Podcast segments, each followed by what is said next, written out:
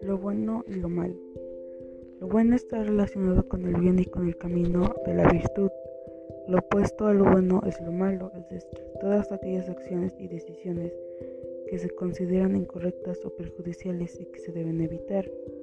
El bien es aquello que la sociedad o una clase social dada progresiva considera moral, digno de imitación. El mal tiene un significado opuesto. Los explotadores presentan su idea del bien y del mal como eterna y válida para todos los hombres, remitiéndose para ello a prescripciones divinas o a principios metafísicos. Uno de los sistemas morales idealistas más influyentes es la teoría de Kant.